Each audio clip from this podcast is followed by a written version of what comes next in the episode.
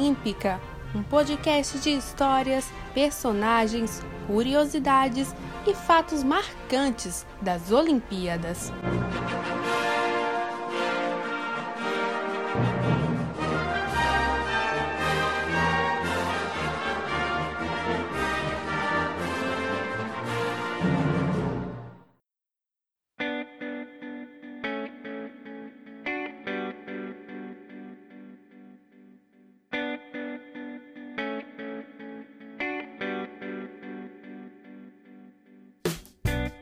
Olímpica no ar! Muito bom dia, boa tarde, boa noite. Ou boa madrugada, por que não? Para você que nos ouve pela internet, no ar, o 27 episódio do Memória Olímpica, o seu podcast de histórias, personagens, curiosidades, fatos marcantes dos Jogos Olímpicos. Estamos aqui sempre às quintas-feiras, a cada duas semanas. Nós, você já sabe quem são, né? Eu, Eduardo Costa, e ela, Roberta Souza. E aí, Roberta, hoje a gente vai falar de um esporte muito popular do Brasil, né? É, não popular, obviamente, como o futebol, mas também com muito público. Vamos falar de uma conquista histórica. Mas antes é importante a gente dar um olá e agradecer ao público pelo último episódio, né? Com Antônio Tenório, o maior judoca paralímpico de todos os tempos, que já é, com essas duas semanas, apesar de apenas duas semanas, já é uma das maiores audiências da história do podcast muita gente ouviu, uma repercussão muito legal, então agradecer aí primeiro ao público que nos deu esse feedback bem bacana de audiência e o episódio realmente ficou muito bom. E você, como é que vai? Olá, Dudu. Olá, pessoal. Espero que vocês tenham gostado do episódio com o Antônio Tenório. Ele é um cara sensacional, como vocês puderam ouvir, né? Durante todo o episódio da, da quinzena passada.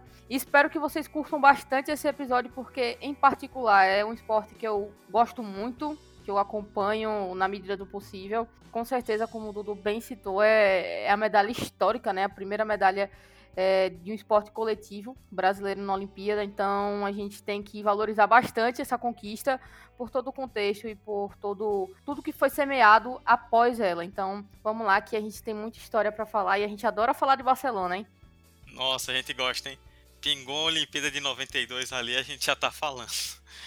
É, vamos falar então do vôlei masculino do Brasil, que conquistou a primeira medalha de ouro de esportes coletivos no país em Barcelona 92. O vôlei brasileiro como um todo, ele tem cinco medalhas de ouro, seja no masculino ou no feminino.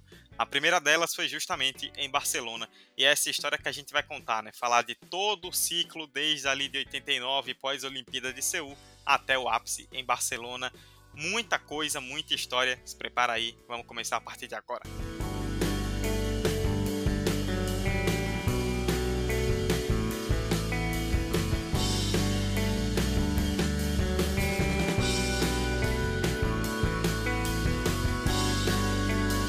Vamos lá, e a gente já começa daquele jeito, né? Falando um pouquinho sobre esse histórico. E em particular, essa medalha de ouro do Brasil em Barcelona 92, ela foi semeada, por assim dizer, né? O vôlei masculino começou a viver grandes momentos no Brasil a partir dos anos 1980, então na década passada, a Olimpíada de 92. E foi conhecida como geração de prata, com nomes como William, Bernard, Bernardinho, Renan e Montanaro, que ficamos num histórico segundo lugar em Los Angeles 1984. Quatro anos depois, a medalha ficou no quase. Caímos nas semifinais para os Estados Unidos e na decisão do terceiro lugar para a Argentina. E aí o Brasil ficou com quarto e acabou não subindo ao pódio. Com isso, começou o ciclo para Barcelona 1992. Sabia-se que uma renovação era necessária na seleção e ela realmente aconteceu, com novos rostos como os de Marcelo Negrão, Tandy, Giovanni, Carlão, Paulão, entre outros. Houveram mudanças no comando, muitos problemas, mas no fim veio a glória máxima, o primeiro ouro nos Jogos Olímpicos. Vamos começar a contar essa história então. O começo do ciclo veio com a Copa do Mundo em 1989, né? Em busca de repetir o feito da Copa de 85 e figurar entre os três melhores da competição, o Brasil partiu ao Japão com muitas expectativas em meio justamente a essa renovação que Roberta citou. Copa do Mundo de 1989. Os jogos aconteceram entre os dias 17 e 26 de novembro com oito seleções. Três cidades foram escolhidas para sediar aquela competição: Tóquio, Osaka e Hiroshima. Todo mundo junto em um mesmo grupo disputando uma vaga direta a Barcelona 92 já. Mesmo com três anos de antecedência, quem ganhasse aquela Copa do Mundo já estaria nas Olimpíadas. O Brasil estreou perdendo para Cuba por 3 a 0, depois venceu a Coreia do Sul também por 3 a 0, mas voltou a perder para o Japão, time da casa, por 3 a 1. Depois ganhou de Camarões por 3 a 0 e em um jogo muito disputado venceu os Estados Unidos por 3 a 2. Mas aí depois vieram duas derrotas nos dois jogos finais, 3 a 2 para a Itália e 3 a 1 para a União Soviética. Com 10 pontos, né, foram 3 vitórias e 4 derrotas, o Brasil ficou em quinto lugar. Cuba foi quem venceu a competição e ganhou a vaga na Olimpíada de forma direta e invicta, né? Não perdeu nenhuma partida naquele torneio. Apesar do fiasco até certo ponto da campanha, o Giovanni foi eleito o melhor bloqueador da competição, deixando uma boa impressão individual em meio a um resultado coletivo ruim naquele primeiro momento. E aí veio 1990, um ano muito importante e duas competições grandes para a seleção brasileira no voleibol masculino. A primeira delas foi a Liga Mundial de 1990, como eu, como eu acabei de citar. A primeira edição desse novo torneio anual do calendário de seleções foi realizada nesse ano, na época com apenas oito times e com um formato bem mais simples que o atual. Entre 27 de abril e 15 de julho de 1990, esses oito times se dividiram em dois grupos de quatro cada. Cada time enfrentava os três rivais de seu grupo quatro vezes, duas em casa e duas fora, totalizando 12 jogos. Os dois melhores avançaram às semifinais e depois tivemos a decisão. A sede da final foi Osaka, no Japão, tinha que ser. O Brasil caiu no grupo A da primeira fase, ao lado da França, da poderosa Itália e dos Estados Unidos. Do outro lado estavam China, Japão, Holanda e União Soviética. Então, oito equipes muito, muito, muito fortes. Como mandante, o Brasil jogou seis partidas. Venceu quatro, as duas contra os Estados Unidos, uma contra a Itália e uma contra a França, e perdeu duas, uma contra a Itália e uma contra a França. Já como visitante dos seis jogos, o Brasil venceu as duas contra a Itália, venceu os dois jogos contra a Itália lá, e os dois contra os Estados Unidos e um contra a França. Perdeu apenas uma justamente para os franceses. Ficou em segundo lugar na chave com 21 pontos, atrás da Itália, que teve a mesma pontuação, mas no desempate os italianos ficaram na frente.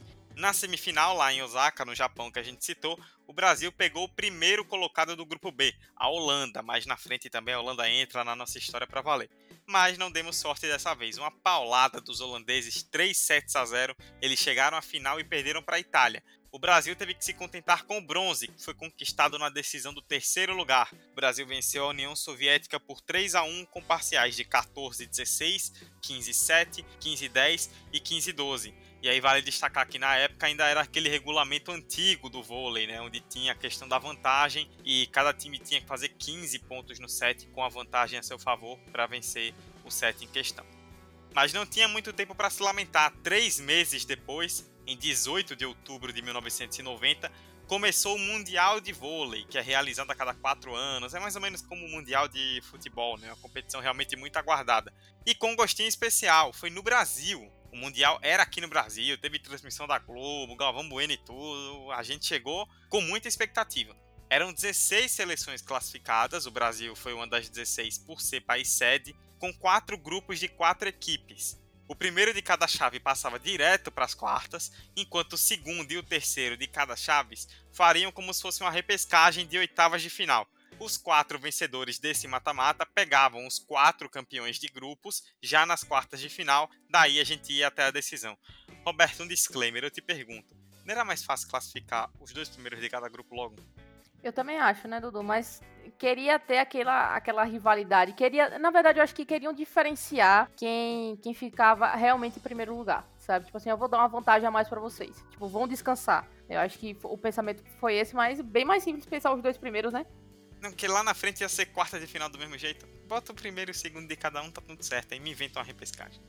Bom, o Brasil de Bebeto de Freitas caiu no grupo A, com Tchecoslováquia, Suécia e Coreia do Sul. Era uma seleção jovem na primeira grande competição, sem boa parte dos nomes que fizeram história na geração de 84, a geração de prata. Aí ali surgiram alguns novos talentos para todo o país que a gente já comentou no começo, como Marcelo Negrão, Carlão e Giovanni.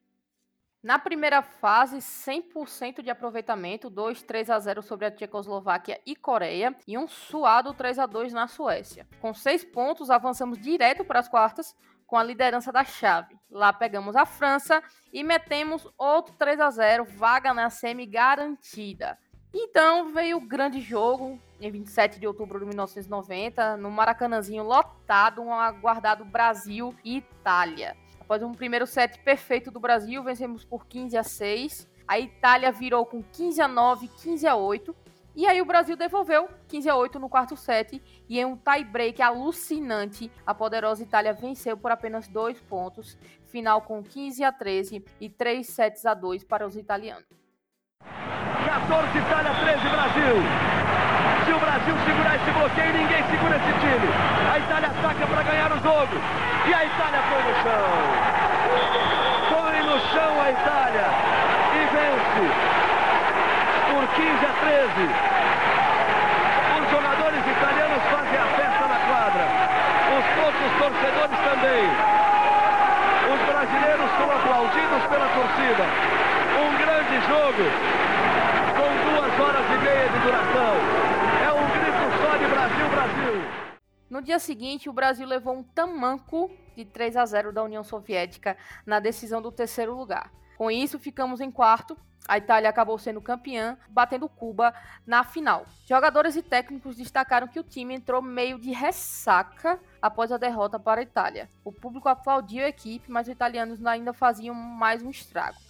Bebeto de Freitas estava deixando a seleção. Após aquela partida, ele se despediu e partiu para dirigir o Machicono, levando consigo o capitão Carlão. Giovanni Pampa também foram jogar no voleibol italiano após aquele Mundial de 1990. A gente perdeu todo mundo para a Itália. A verdade foi essa. A Itália veio aqui, levaram técnico, levaram uma etapa da seleção, tá louco, bicho. Mas não julgo, assim. Jogar na Itália deve ser. Você jogaria na Itália, Roberto? Ah, Dudu, se eu tivesse a habilidade para jogar qualquer tipo de esporte de forma profissional e viesse um convite da Itália, eu acho que eu não negaria. Ó, você já afirmou no episódio passado que vai começar a lutar judô. Estou te aguardando. Em breve. Mas com certeza não vou lutar na Itália, né? Você... Vamos, vamos, vamos aguardar o que o futuro dirá. Bom, passado então 1990, um ano importante, vamos então para 1991, um ano que não foi de grandes resultados. Começando então pela Liga Mundial. Em maio de 91 começou justamente a segunda edição da Liga Mundial. A primeira foi em 90 que a gente relatou. Continuava aquele mesmo esquema de dois grupos, com cada time enfrentando os rivais da mesma chave, dentro e fora de casa, duas vezes. Dessa vez foram 10 times em vez de 8, então eram 16 rodadas ao total.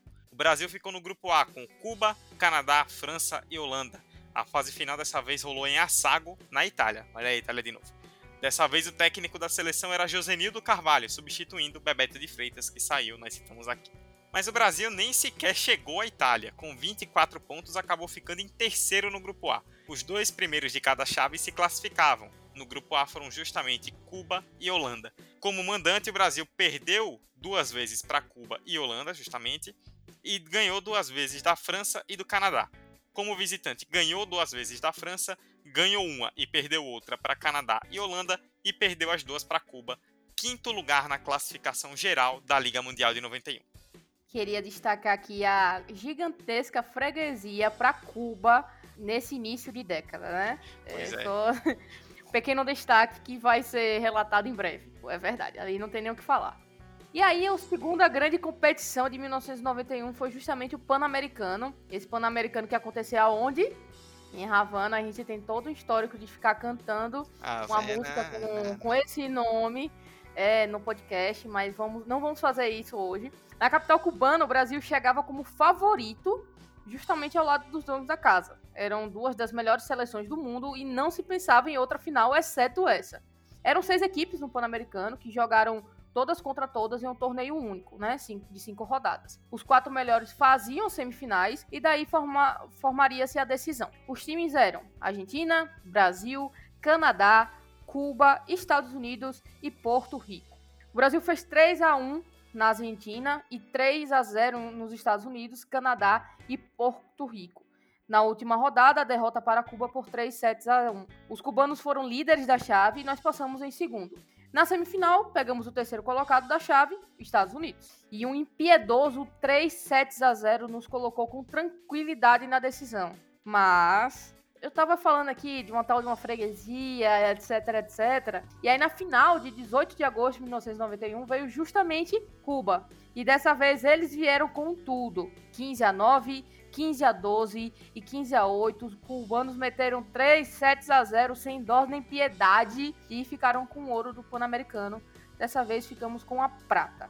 Após o jogo, o técnico Joseniro Cavalho, que tudo bem citou, foi quem substituiu o Bebeto de Freitas, que foi criticado por colocar o Carlão no banco, reconheceu, abre aspas, eles estão melhores em tudo, principalmente na parte psicológica. A freguesia para Cuba seguiu e veio a última competição de 1991, a Copa do Mundo, realizada sempre de dois em dois anos no Japão. Naquela edição, de 22 de novembro a 1 de dezembro, foram 12 times divididos em dois grupos de seis. Os três melhores de cada chave avançam para a semifinal, com pontos corridos em turno único, no caso, cinco rodadas. No grupo B, o Brasil enfrentou Alemanha, Argélia, Coreia do Sul, Cuba, de novo Cuba, e Irã.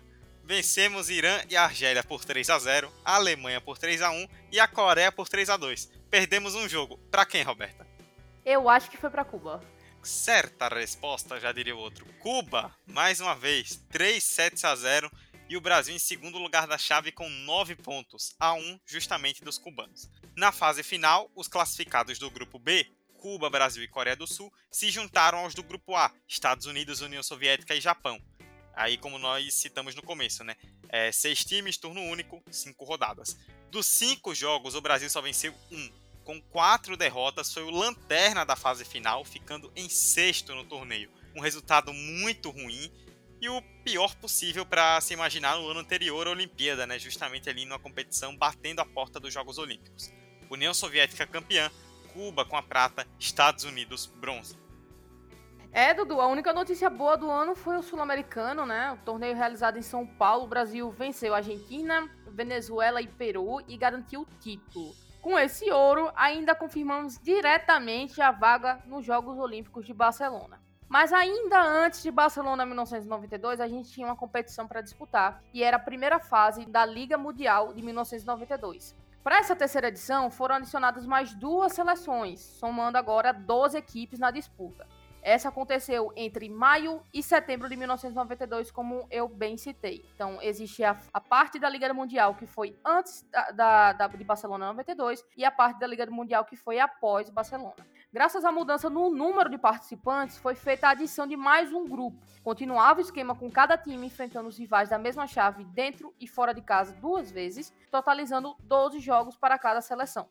O Brasil ficou no grupo C com Itália, Coreia do Sul e França. Foram sete vitórias e cinco derrotas, somando 19 pontos e alcançando o segundo lugar do grupo, o que garantiu a vaga no grupo final.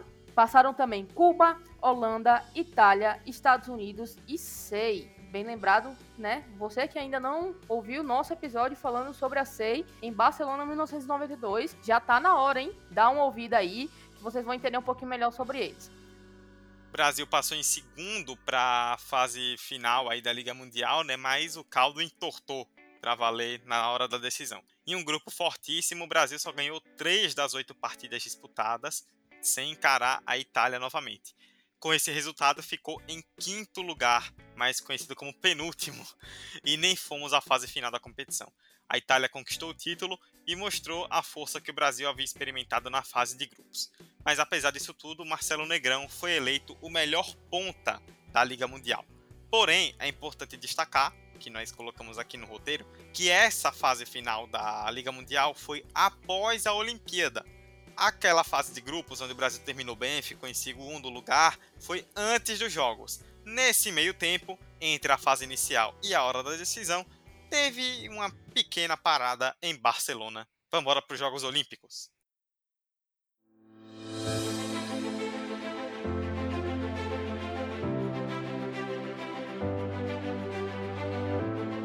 Olimpíada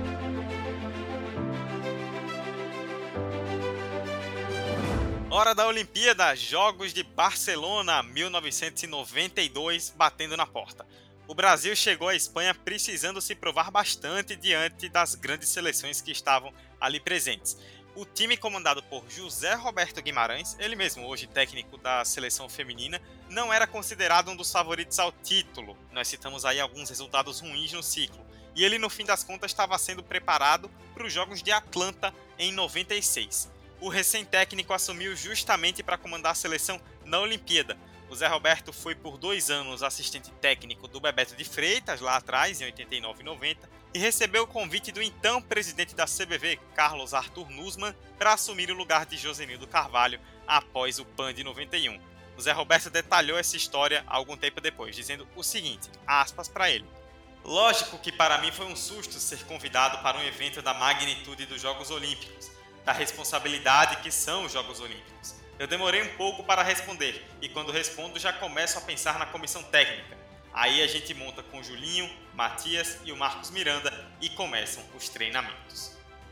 A curiosidade justamente desse início dos treinos da seleção foi a implementação de uma caixinha da disciplina, por assim dizer, para os jogos. Como é que funcionava essa caixinha, né? Qualquer tipo de atraso era passível de pagamento. Então, se você atrasava para um treino, atrasava para o café da manhã, atrasava para qualquer tipo de atividade no dia a dia, né, no decorrer do dia a dia de preparação, você tinha que depositar uma quantia na caixinha. No final das contas, o Pampa, que era o contador do rolê, né, não deu destino certo ao dinheiro. Na verdade, e esse é um fato curioso, uma parte desse dinheiro acabou sendo roubado nos Estados Unidos em um assalto que aconteceu no hotel em que a seleção se hospedou. Então, o negócio não, acabou não rendendo muito, mas serviu aí como forma de policiar e de deixar todo mundo muito certinho na linha para a preparação. E aí, Zé Roberto preparou a convocação da seleção que iria, de fato, a Barcelona 1992 e os nomes foram os seguintes: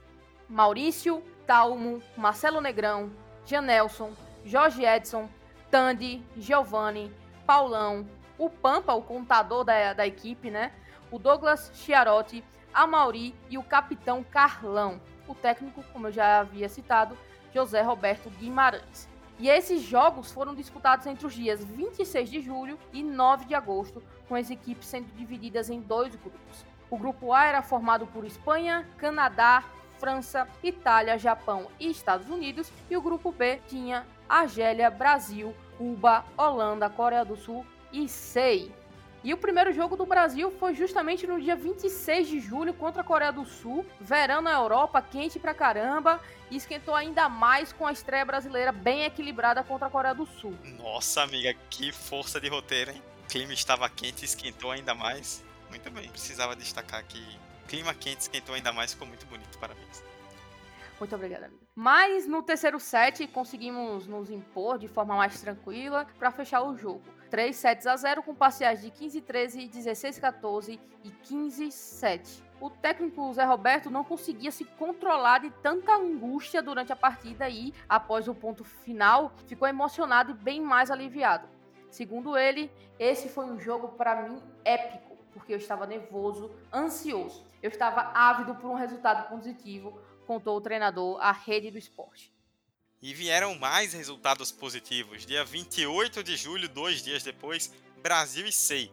Foi um jogo tranquilo nos dois primeiros sets. O Brasil até chegou a passar sufoco no final, perdeu o terceiro, mas voltou bem no último para decretar a vitória sobre a SEI, que estava mais por um grande combinado russo do que qualquer outra coisa, né? A SEI, ouça o episódio onde nós falamos sobre ela, mas no caso da seleção de vôlei, era basicamente a seleção russa.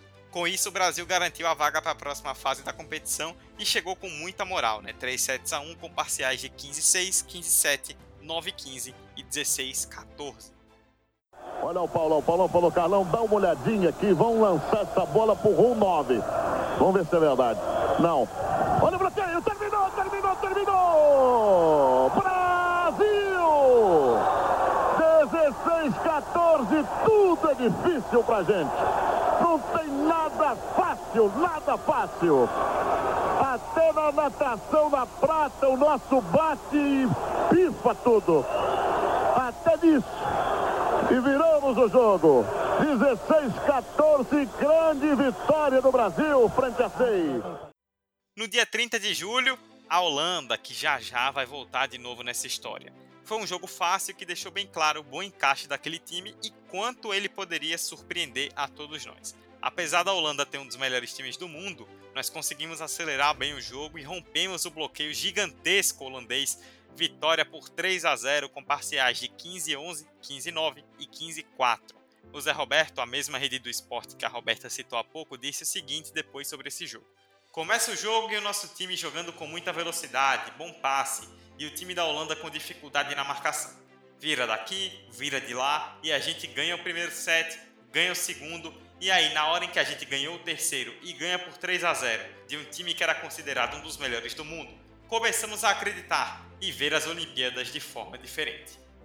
E foi com essa visão diferenciada que o Brasil chegou para a rodada do dia 1 de agosto contra Cuba. Nada mais, nada menos do que Cuba, a partida mais desafiadora da fase de grupos. Cuba, que, para lembrar, né, campeã pan-americana em cima do Brasil em 1991, volta a aparecer no nosso caminho e valendo liderança do grupo. Então, valia bastante esse jogo. O histórico recente era de vitória nossa na Liga Mundial, né? O, a, a, o jogo mais recente, mas não dava para esquecer os oito anos sem vencer a seleção cubana.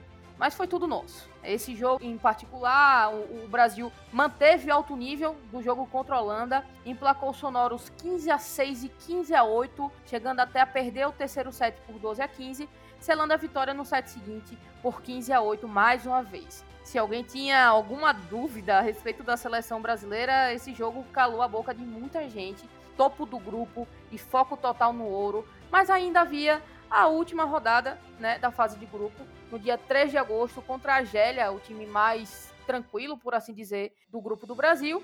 Mas é aquele ditado, né, Dudu? É, o adversário mais perigoso é aquele que não tem nada a perder. E foi justamente isso. Para fechar a fase de grupos, o Roberto precisou acionar bem a rotatividade dos jogadores para não perder a partida de vista. A Gélia tentou complicar bastante para o nosso lado. Mesmo assim, conseguiu passar bem pelo time e emplacou com parciais de 15 a 8, 15 a 13 e 15 a 9. Era hora de pensar na fase final da competição.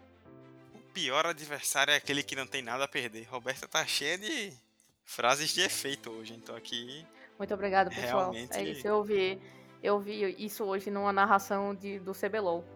Nossa! Eu não tô nem brincando. Tudo bem. O League of Legends influenciando no Memória Olímpica. Vamos lá então, mata-mata da Olimpíada. Chegou a hora da fase final, hora da decisão para valer.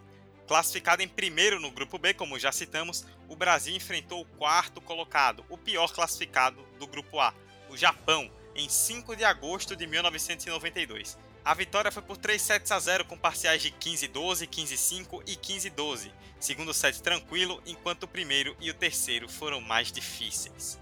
Mas o grande assunto do dia na verdade era outro. A Itália, poderosa e dona dos grandes títulos, a gente citou aí no ciclo como a Itália ganhou muita coisa, inclusive em cima do Brasil, mega favorita, era a grande candidata ao ouro, caiu para a Holanda a partir dali, várias seleções que viam o ouro como distante, que não achavam que poderiam ganhar da Itália, passaram a enxergar um horizonte dourado. O Brasil era um desses times. Tanto que o técnico japonês que perdeu para o Brasil, Seiji Oko, afirmou após o jogo: O Brasil é o time que mais está crescendo na competição. Dessa maneira, naturalmente, tem a possibilidade de obter o ouro. Amigo, eu gostaria de pontuar aqui que ele falou o óbvio, só que de uma maneira rebuscada. Então pareceu que foi uma frase Inteligente, é, né? um comentário é um comentário muito perspicaz a respeito da situação, mas na verdade ele só constatou o óbvio mesmo. Mas, vamos, vamos ignorar esse fato e vamos seguir, né? Porque a gente tem uma semifinal para contar aí. E essa semifinal foi justamente no dia 7 de agosto de 1992. Brasil e Estados Unidos fizeram um jogo muito aguardado. Ao portal da Rede do Esporte, José Roberto Guimarães foi enfático. O Brasil tinha perdido em 1988 e em 1984 para os Estados Unidos. Então ninguém pensava nisso. Nas últimas competições nós tínhamos perdido para eles. Existia a possibilidade de a gente jogar de igual para igual. Essa era a nossa ideia. Mas pensar em ser campeão olímpico, jamais. E Zé foi muito importante para a recuperação brasileira naquele dia. Os Estados Unidos venceram o primeiro set por 15 a 12, quando o trabalho de motivação do treinador entrou em cena. Contra os Estados Unidos, foi o Zé que ganhou o jogo. Teve um pedido de tempo técnico que ele pega o Maurício e os semblantes dos outros jogadores que chegavam na parada técnica, tentando entender o que eles estavam conversando. Ali, ele acalmou o Maurício e fez com que nosso levantador enxergasse o jogo que estava sendo bom para os americanos não para a gente, afirmou Giovanni ao Sport TV em 2016. E aí, rapaz, aí a virada veio firme, veio forte, com parciais de 15-8, 15-9, 15-12, fizemos 3 a 1 e vigamos os estadunidenses, Brasil na final olímpica do vôlei em Barcelona, 1992. Marcelo forçando no fundo. Ponto! Ponto em cima do Fortune. 14 ponto, 14 12. Tenta o Brasil. Tenta e continua tentando o Brasil um ponto. Tenta a vaga na final. Paulão conversa com Giovani. Marcelo saca em cima do Fortune. 14 12. Olha aí. Pra fora, invadiu. O Brasil ganhou. 15 12.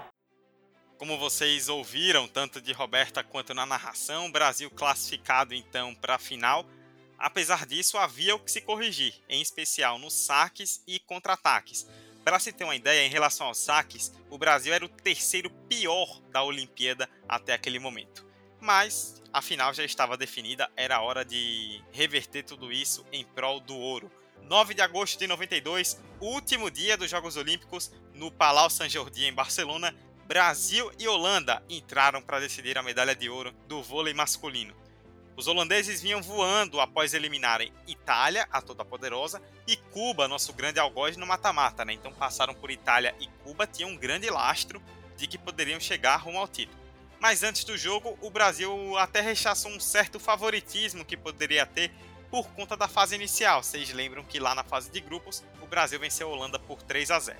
Só que a seleção estava assim confiante que poderia vencer. A rede do esporte, o Zé Roberto contou algo inusitado sobre o treino na véspera da final. Quando deu 45 minutos, eu disse: Para, para, para. E os caras: Parou o treino? Você sempre treina mais. O que está acontecendo? E eu disse: Já vi o que queria ver. Agora temos só que descansar, concentrar e o importante é que ninguém se machuque. Estamos prontos. Ou seja, o treino da véspera acabou mais cedo porque o treinador viu e sentiu. Dava para ganhar. Ou talvez ele só quisesse mesmo descansar um pouquinho, né? Ele tá Jamais saberemos. Tanto os, at...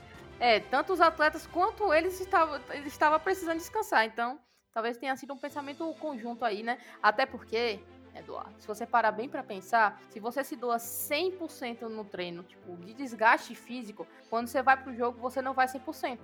Então, talvez Faz o pensamento sentido. dele foi tipo assim, vou treinar até o- o- o- os meus caras estarem aqui no melhor desempenho, treina mais um pouquinho, faça eles pararem para no dia seguinte eles estarem com o gás todo, com a energia toda para conseguir desempenhar melhor. Eu acho que foi esse pensamento. Meu palpite. E aí, às 8 horas da manhã do domingo, de Dia dos Pais, o Brasil acordou para ver um jogo histórico. Após conquistar apenas duas medalhas na Olimpíada inteira, o país estava sedento por aquele ouro. E ele veio de forma absolutamente dominante. Com 1 hora e 32 minutos, enfiamos um sabugo nos holandeses. Que palavra maravilhosa para utilizar nesse contexto. Com parciais de 15 a 12, 15 a 8 e 15 a 5, foram 3 sets a 0 pra gente. E como disse o capitão Carlão após a conquista, foi o jogo mais fácil do campeonato, é isso aí. Foi com um saque potente e inesquecível do garoto Marcelo Negrão que o jogo acabou, para a loucura total dos brasileiros que invadiram a quadra e abraçaram seus heróis. Festa absoluta em Barcelona para a geração de ouro do vôlei masculino brasileiro. Ritmo de samba, ritmo de samba. Que esse exemplo do vôlei masculino sirva para todos, para todas as modalidades, para nós brasileiros. E com determinação a gente chega lá.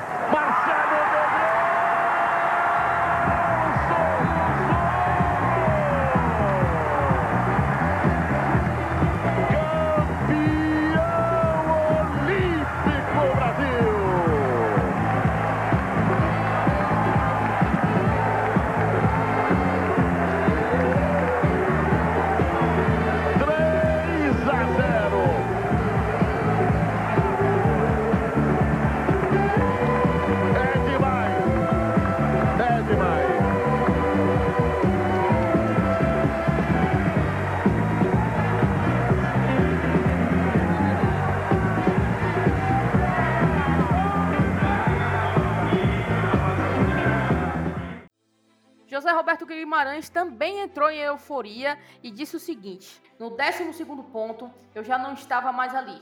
Na minha cabeça queria que acabasse. Eu não via a hora de terminar. Estava faltando ar, fôlego, tudo o que você possa imaginar. A comemoração foi daquelas, né? Teve festa com familiares, teve ligação do então presidente Fernando Collor de Mello. Mal sabia ele que iria ser impeachmentado meses depois, mas essa história a gente não conta no Memória Olímpica, deixa para alguma memória política que existe por aí. E teve loucura no Brasil. Jogadores desembarcaram no dia seguinte, já em São Paulo, com invasão no aeroporto, desfile em carro aberto e a cidade parada para receber os campeões. Para completar, Maurício foi eleito o melhor levantador e Marcelo Negrão o melhor atacante e o MVP dos Jogos Olímpicos com 19 anos de idade. Para quem queria uma renovação, meter o MVP da Olimpíada com 19 anos é uma baita de uma renovação e um excelente resultado. Aquela medalha representou não apenas a conquista dentro da quadra, mas um passo histórico para o vôlei brasileiro. Foi a primeira medalha de ouro dos esportes coletivos do Brasil como um todo na Olimpíada e uma medalha que honrou a geração de prata, né? aquela geração de 84 de Los Angeles. O Amauri, que fazia parte do elenco de 92 e estava em 84, afirmou o seguinte à época no desfile em São Paulo: Dediquei minha vida inteira ao vôlei Acompanhei o crescimento do esporte e hoje essa medalha não significa uma, porém quatro Olimpíadas. Definitivamente, aquela geração de 84 plantou uma sementinha que foi colhida tempos depois pelos garotos dourados de 92. E quem disse que a sementinha de 84 semeou em 92 e parava por aí se enganaram perfeitamente, porque os garotos de 92 com certeza semearam muito bem para as gerações seguintes do vôlei brasileiro. É tanto que o Brasil, depois daquele, daquela conquista, entrou de fato no hall de grandes forças do vôlei mundial. Não só uma geração, mas uma produção constante de grandes times. E aí, o que cabe destacar aqui, depois dessa conquista de Barcelona, é que vieram mais algumas coisinhas interessantes da seleção. Mais dois ouros e duas pratas olímpicas, Chegamos a ser tricampeões mundiais do Campeonato Mundial.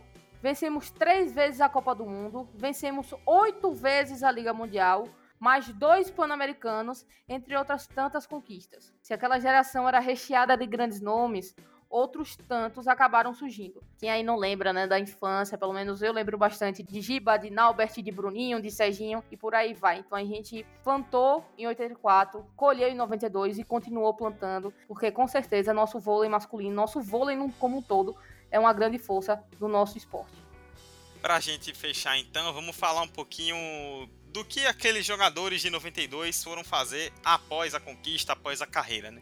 Começando pelo Amauri, que eu citei, que é central. Foi presidente da Confederação Brasileira de Vôlei para Deficientes, a CBVD, e hoje trabalha com a seleção feminina italiana de vôlei sentado. O Carlão, capitão central Carlão, é comentarista de vôlei no Sport TV. O central Douglas é treinador da equipe masculina do São Bernardo Vôlei. O Giovanni Ponteiro, da época, um dos principais jogadores daquela geração, que estava também, por exemplo, no Ouro de 2004 em Atenas, seguiu a carreira de treinador e dirigiu o time masculino do SESC, que hoje já não existe mais, e a seleção brasileira masculina sub-23. O central Jorge Edson, como treinador, comandou o Curitibano na, recentemente na Superliga B. O oposto, Marcelo Negrão, foi comentarista né, do canal esportivo Band Sports. E o Maurício, levantador, que era também outro que estava no elenco de 2004, muito experiente, um dos melhores levantadores da nossa história, é dirigente do atual Vôlei Renata em Campinas e chegou a comentar partidas de vôlei pela TV Record. O Pampa, aquele contador da caixinha de punição do time, entrou para a política, assumiu alguns cargos públicos e hoje é superintendente da Autoridade de Governança do Legado Olímpico, ligado ao Ministério do Esporte. Até onde nós sabemos, ele é. Não, não sabemos mais se ele continua sendo, né? Porque a gente sabe como é que funciona cargos políticos por aí. O Paulão, o central, é o técnico da equipe do Bento Vôlei. O Talmon, levantador, também virou treinador. Seus últimos trabalhos na Superliga foram no time feminino do SESI e na equipe masculina do Montes Claros. O Tandy Ponteiro foi apresentador do Esporte Espetacular e comentarista da TV Globo. O José Roberto Guimarães, como todo mundo já sabe, é o treinador da seleção brasileira feminina desde 2003. E o Kaká Bizoc, assistente técnico, foi comentarista no Band Esportes. Então, todo mundo daquele time, praticamente todo mundo daquele time, seguiu carreira como comentarista, como treinador. Então, de fato, era uma galera que entendia muito de vôlei, que continuou propagando é, todo o seu conhecimento para o esporte e semeando, como eu disse, ainda mais as próximas gerações e as gerações que a gente é, acompanha até hoje. E é uma história que realmente deixou grandes frutos, né? Se a gente pegar o que era a seleção brasileira masculina de vôlei até 92, uma seleção até boa de resultados importantes. A gente cita a prata de 84, né? Mas o que se tornou depois dali, principalmente na virada para os anos 2000, é uma coisa impressionante, né? Como aquele ouro abriu portas. Tem várias declarações, né? A gente achou em pesquisa de jogadores de gerações mais novas falando o quanto foram influenciados. E aí é um ciclo vicioso do esporte, né, Roberta? Por isso que a gente pede tanto apoio, porque foram jogadores de 84 que influenciaram os de 92, que influenciaram os de 2004, que influenciaram os do ouro de 2016 aqui no Rio de Janeiro e que certamente tem uma geraçãozinha de crianças que viu o ouro de 2016, que lá na frente, sei lá, em 2032, vai brigar por ouro olímpico, vai ganhar e vai dizer, poxa, aquela geração de 2016 me marcou. É nesse ciclo, nessa renovação que o nosso esporte vai se sustentando. Exatamente, Dudu. Acho que é, é sempre o que a gente pontua aqui, né? A gente não pode parar em uma conquista. Eu acredito que é difícil chegar no topo, óbvio que é difícil, mas é muito mais difícil se manter lá. Então, para se manter num, num posto de força, de influência, de campeão, a gente precisa continuar semeando, a gente precisa continuar incentivando. Nossa, nossa liga brasileira, com certeza uma das mais fortes do mundo, com certeza uma das mais fortes do mundo, só que não dá para a gente se acomodar nisso. Acho que cabe muito mais espaço de investimento, cabe muito mais incentivo nas escolas, não durante esse, esse período de pandemia, mas falando em linhas gerais como um, uma opção viável para as crianças. A gente precisa incentivar outros esportes, porque não só futebol, não só de futebol vive é, um país que quer se manter em alto nível nos esportes. Então, fica aí a reflexão, né? Vamos esperar para ver o que, que a gente vai ter de Tóquio, se a gente vai ter ou não. E uma mensagem final para vocês que estão nos ouvindo é: se cuidem, né? Cuidem dos seus e que a gente consiga voltar a tocar nossa vida de forma normal. Então, se cuidem de verdade. A vacina tá vindo por aí, a passos bem devagares, então vamos tomar cuidado, vamos manter é, os olhos abertos e é isso, né? Vamos comemorar as vitórias que a gente já tem, né? Rever essas partidas é sensacional e ficar em casa, né? Para ver essas partidas é sempre melhor do que correr o risco de estar na rua sem necessidade, né? Aqueles que precisam estar na rua, tomem cuidado.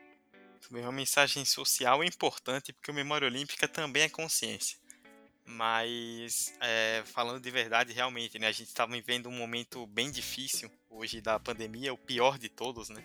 A impressão que dá, até comentava com, com amigos, é que a gente se esforçou por um ano inteiro para fazer isso passar e aí chegamos um ano depois piores do que estávamos antes. Então, se cuidem, cuidem do seu sempre. É muito importante que a gente tenha esse cuidado, porque a situação não tá fácil. E para nós, até também, estarmos aqui, né, Roberta, gravando, é legal a gente nesse processo de produção, de gravação, para poder contar histórias, para espairar um pouco, né?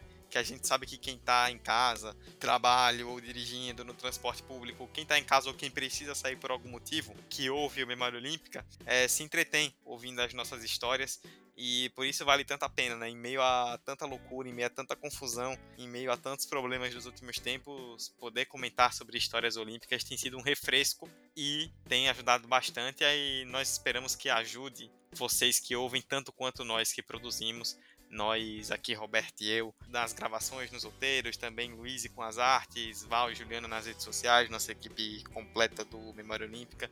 Que em tempos tão difíceis a gente tem usado isso para espairar e esperamos que vocês também façam o mesmo, porque é muito, muito, muito legal poder estar tá contando histórias aqui de um evento tão importante, de esportes tão importantes a cada 15 dias. Por hoje, fechamos, Roberta. Tudo certo? Mais uma história e uma grande história contada dessa vez? Tudo certinho, já tá tudo perfeito, redondinho. E aí a gente volta daqui a 15 dias com outra história. Talvez uma história mais incomum, não sei. Fica aí a reflexão, fica aí o pensamento. Vão acompanhando nossas redes sociais, que talvez a gente solte algum spoiler durante a semana. As nossas redes sociais que Roberta citou, arroba Olímpica Memória no Instagram e no Twitter. Nós estamos aí em todos os agregadores possíveis, né? Spotify, Anchor, Apple Podcasts, Google Podcasts, Deezer ou no seu aplicativo favorito de podcast. É só pesquisar por Memória Olímpica e você vai nos encontrar.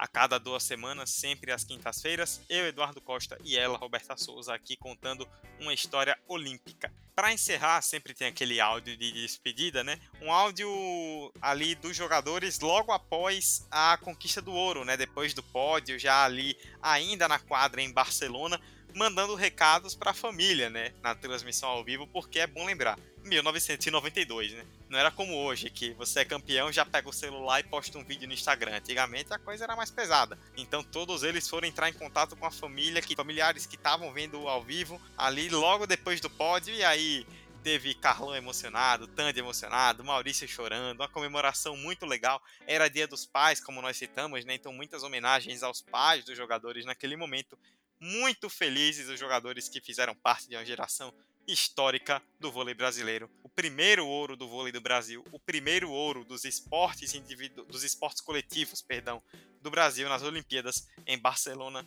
92. A gente deixa o áudio e volta daqui a 15 dias. Sítios, Altius, Fortius, até daqui a duas semanas. Tchau! Quando eu vi que juiz apitou o final, eu acho que nós... Peraí, olha. Olha só. Tandy, passa um minutinho aqui pro Carlão que ele vai falar com a família dele. Alô, gata, eu queria mandar um beijão pra você e dizer que a gente ganhou a medalha de ouro. Um beijo em todo mundo.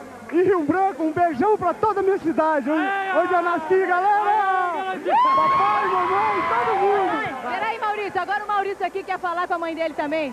Mãe, pai, eu sei que vocês estão aí torcendo por mim. Muito obrigado pela força vocês. Essa medalha é pra vocês. Vocês merecem. Eu amo vocês. Eu amo muito vocês. Eu tô muito emocionado. Isso é pra todos os brasileiros que nos deram força. E pro esporte, que o nosso povo é tão sofrido, que eu acho que eles merecem de tudo. Parabéns pra você, pai. Merece tudo. Minha mãe. Pelo dia dos pais. Pelo dia dos pais também.